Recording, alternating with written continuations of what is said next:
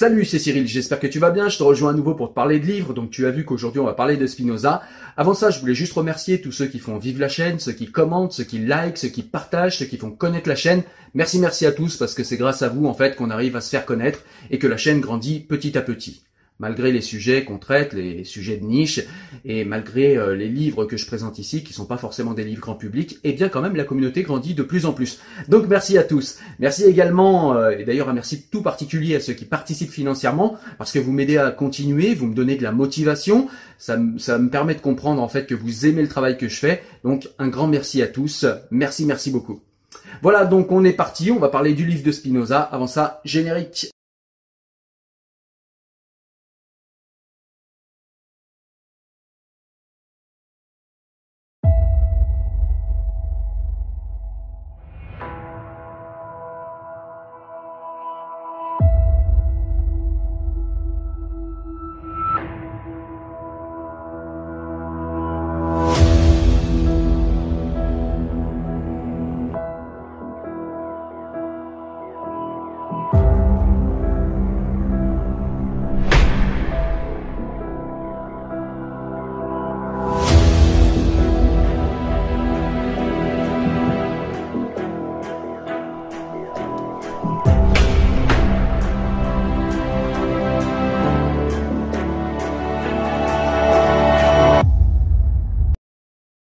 Alors le livre dont on parle aujourd'hui, c'est Le clan Spinoza, qui a été édité chez Flammarion.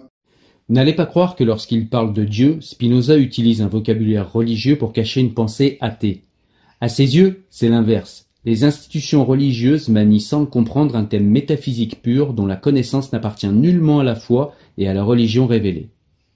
C'est pour cela que ce concept, en plus de son intérêt métaphysique et de ses propriétés morales, a une importance politique car l'usage de ce mot permet de lutter, plus efficacement que la bannière de l'athéisme, contre les institutions qui revendiquent le monopole de la spiritualité et qui souvent utilisent la force à des fins inacceptables.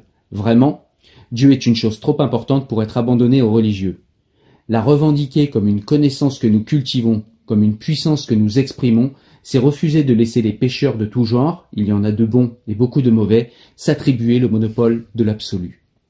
Alors ce livre est vraiment très intéressant à plusieurs titres. En fait, moi, il m'a surpris déjà à deux titres. Le premier, c'est que je m'attendais à trouver une biographie romancée en fait de Spinoza, ce qui aurait été déjà pas mal. J'en ai lu une juste avant que je vous ai présenté qui s'appelle Le procès Spinoza, qui était sympa mais sans plus. Et ce livre, en fait, on m'en avait dit que du bien. Mais je n'avais pas lu de résumé, je voulais pas savoir ce que d'autres en avaient dit, parce que j'aime bien me faire mon propre avis tout seul. Donc j'avais pas, j'avais pas regardé un petit peu euh, euh, de quoi parlait ce livre. Et en fait, je me suis rendu compte que ce livre n'est pas un roman historique euh, comme je m'y attendais et comme pourrait le faire par exemple Amin Malouf. Hein, il a fait de jolis romans historiques qui sont basés sur des faits réels, où il y a un gros travail en fait de, de documentation de la part de l'auteur. Là, c'est la même chose, sauf que eh bien, au lieu d'avoir romancé des situations, romancé des faits ou romancé euh, des conversations, eh bien, l'auteur s'est tout simplement appuyé sur des archives et des faits. En fait, l'idée, c'est euh, que le roman, le travail du roman ne va pas au-delà des sources, mais à l'intérieur des sources. Donc, euh, c'est vrai que sous le roman se cache tout un travail universitaire que nous, on a décidé de mettre sur Internet. Donc, il y a presque 2000 notes qui sont sur Internet, page par page. Notamment les sources. Et donc toutes les sources se mmh. trouvent là. Il y a une bibliographie gigantesque qui, sont le, qui rassemble l'ensemble des, des, livres que j'ai lus pendant le, la préparation de ce travail. Mais euh, le travail de fiction, c'est plutôt, euh, euh, en fait, il consiste à injecter de la vie dans des sources qui nous racontent une scène et qu'il est possible de raconter soit dans la langue universitaire, qui est une mm. langue que je maîtrise par ailleurs, soit dans une autre langue euh, qui est celle que j'ai voulu inventer là. C'est une manière de lier les événements qui parce que c'est une langue d'aujourd'hui, là, on n'est pas du tout dans le, dans le XVIIe siècle. C'est une langue euh, volontairement euh, contemporaine. Oui, j'ai volontairement refusé en fait le mimétisme. L'idée, c'est que l'histoire se raconte, elle est toujours racontée par quelqu'un, et l'idée, c'était d'accéder à une sorte de double vérité, c'est-à-dire mmh. raconter réellement ce que les sources nous disent sans spéculer, donc mmh. sans inventer, mmh. et en même temps laisser le lecteur, la lectrice sentir à chaque page qu'il y a quelqu'un qui raconte, et donc ça jure comme au XXe siècle, enfin au XXIe siècle. Il n'y aura pas de peuple libre tant qu'il n'y aura pas d'éducation pour tous. Redistribuer les savoirs, c'est donc exactement travailler pour la liberté. Je reprends les mots de l'auteur, il nous dit qu'il a vitalisé des archives, c'est-à-dire qu'il a donné vie à des scènes à partir d'archives qu'il a trouvées sur Spinoza, sur sa vie, les gens qu'il a rencontrés, les lieux qu'il a fréquentés, etc. Et ça, c'est vraiment très intéressant parce que du coup, on est vraiment dans le total factuel.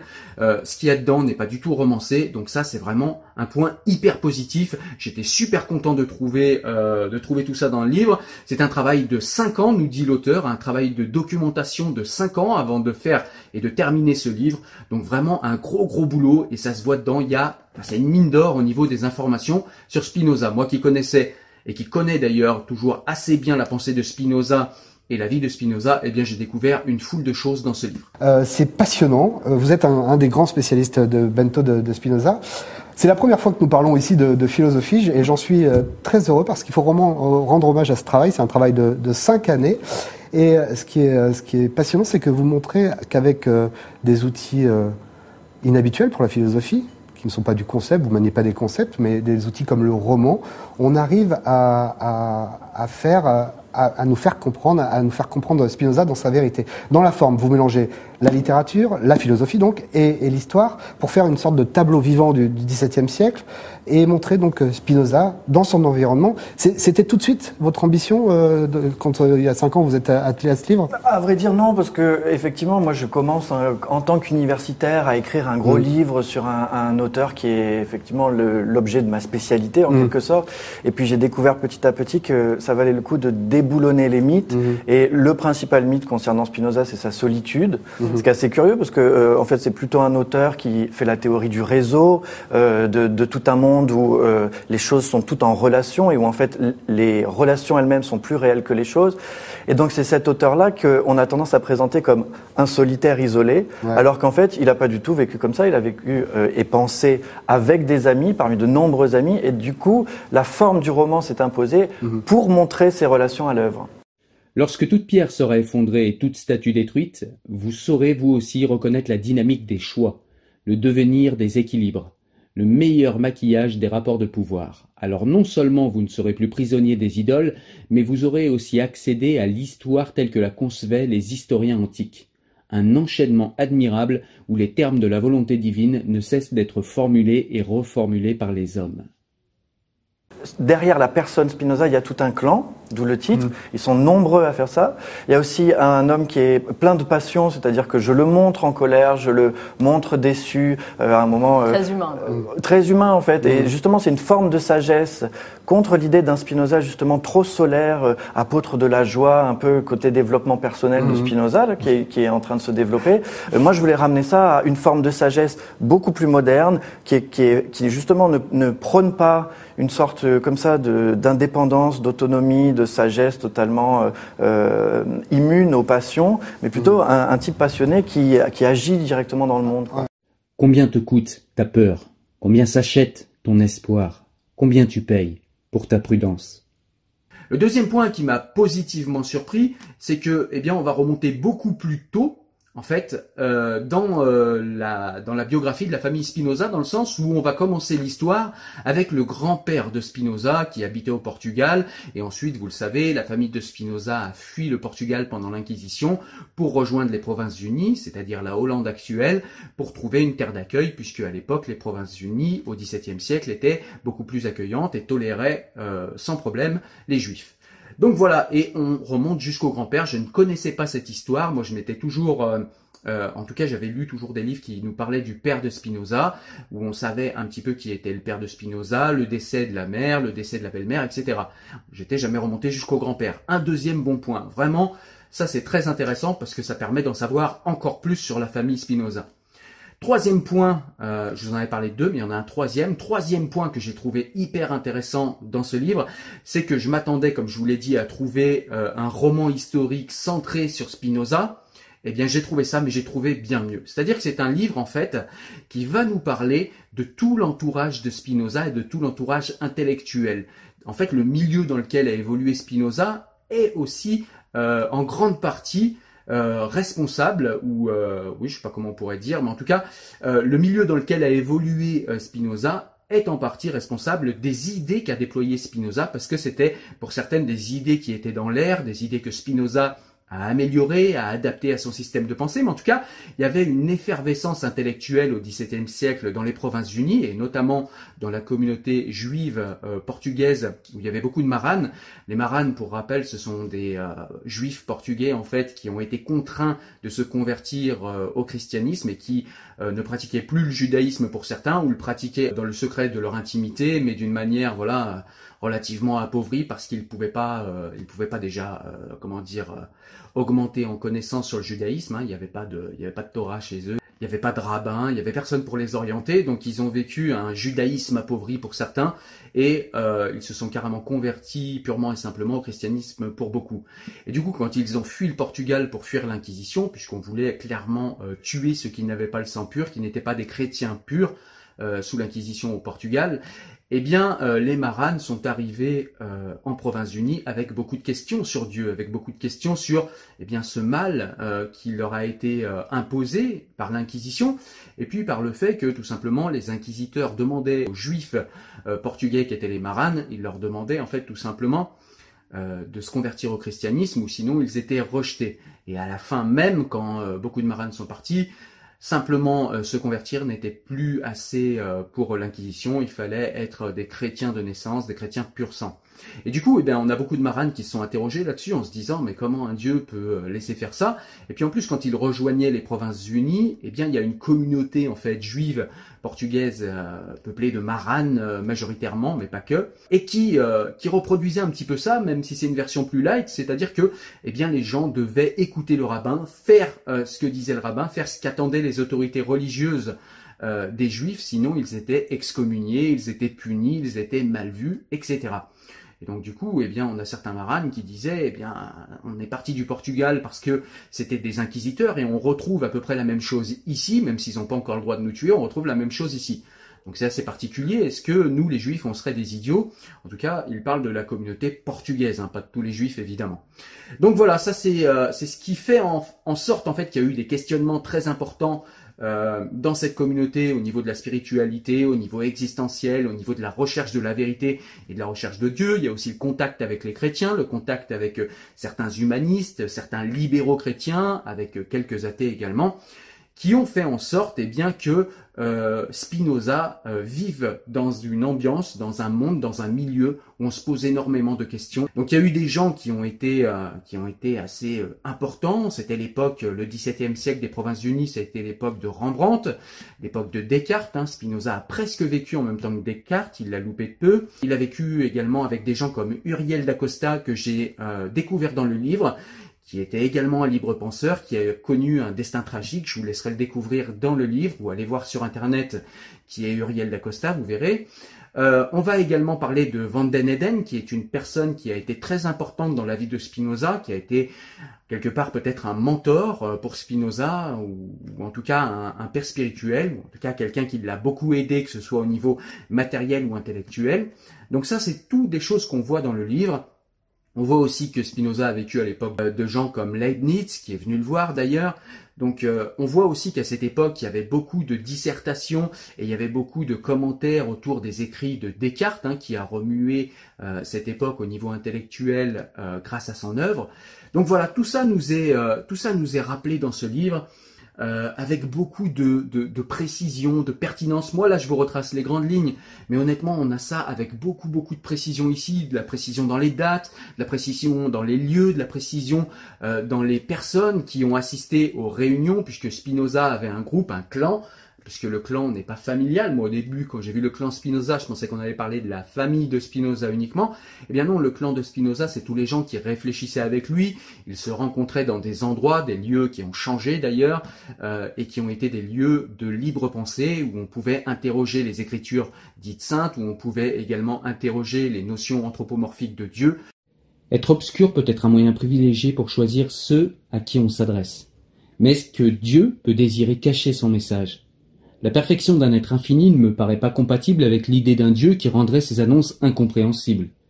Quel sens aurait une révélation que l'on devrait garder secrète? Et on retrace toute cette histoire de la pensée dans ce livre et à travers Spinoza, puisque Spinoza reste le protagoniste principal du livre. mais on voit euh, tous les gens qui gravitent autour de lui, et ça c'est quelque chose que je m'attendais pas à trouver dans ce livre. Donc voilà, c'est un livre qui est vraiment vraiment très intéressant. Amsterdam 1677, c'est la date de mort de Spinoza.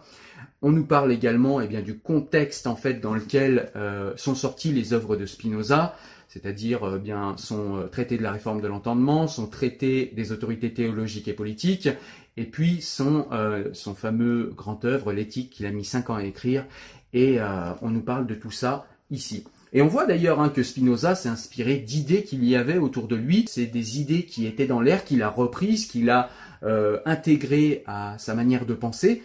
Mais voilà, c'est pas non plus des choses qu'il a reprises telles quelles. Euh, voilà, Spinoza n'est pas non plus un imposteur. Mais on voit que Spinoza est le fils d'une époque, une époque très riche au niveau intellectuel, une époque euh, qui se dirigeait de plus en plus vers la rationalité, encore une fois, aussi grâce aux travaux de Descartes, pas que, mais ça en fait partie, et ça a été une partie très importante. On nous raconte évidemment eh bien, le RM qu'a subi Spinoza hein, dans ce livre. Euh, à 23 ans, Spinoza a subi un RM, c'est-à-dire qu'il a été excommunié de la communauté juive parce qu'il ne respectait pas les règles. Alors, c'est désacralisé un petit peu ici, dans ce livre.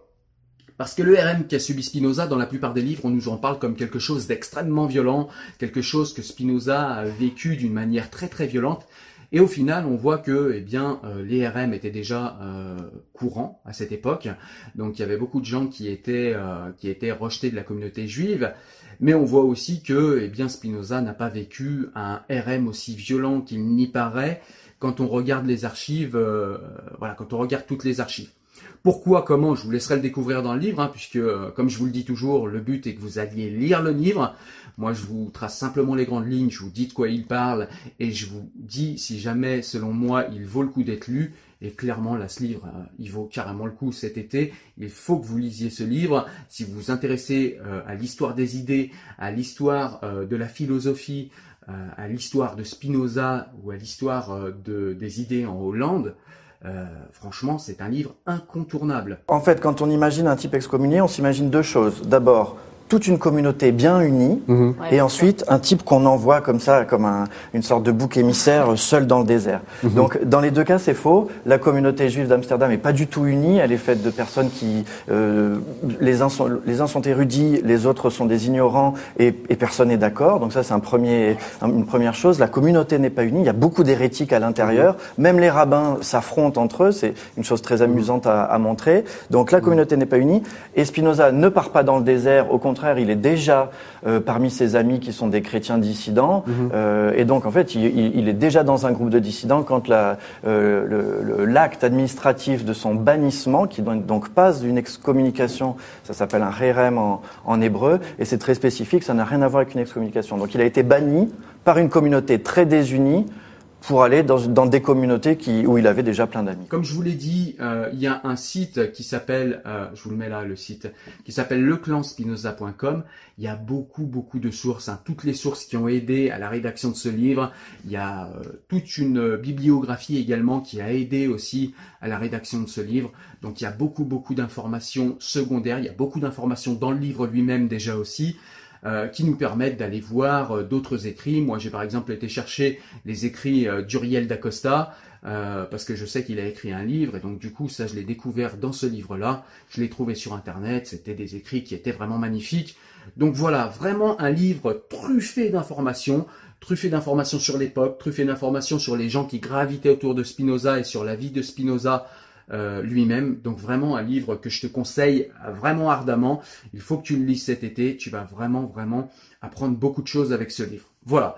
En tout cas, j'espère que tu as aimé cette vidéo. Comme d'habitude, je te laisse me mettre un pouce bleu si c'est le cas. Tu peux également me rejoindre sur les réseaux sociaux et tu peux me rejoindre aussi sur le site internet. Et comme tu le vois, à la rentrée, on risque de parler de Spinoza également. Hein.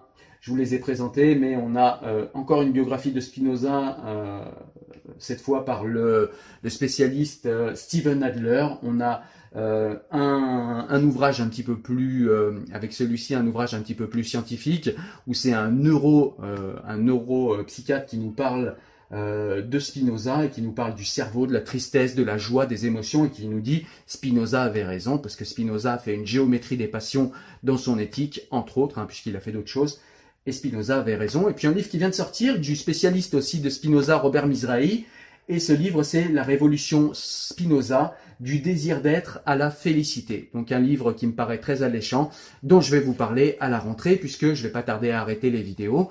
J'en ai encore une à vous faire euh, sur un livre que je suis en train de lire, et puis après on fera une petite pause pour les vacances. En tout cas, moi je vous souhaite euh, de bonnes vacances, je vous souhaite de bien vous porter, faites attention, essayez de rester en France, consommez français, on en a besoin, portez-vous bien. Ciao, salut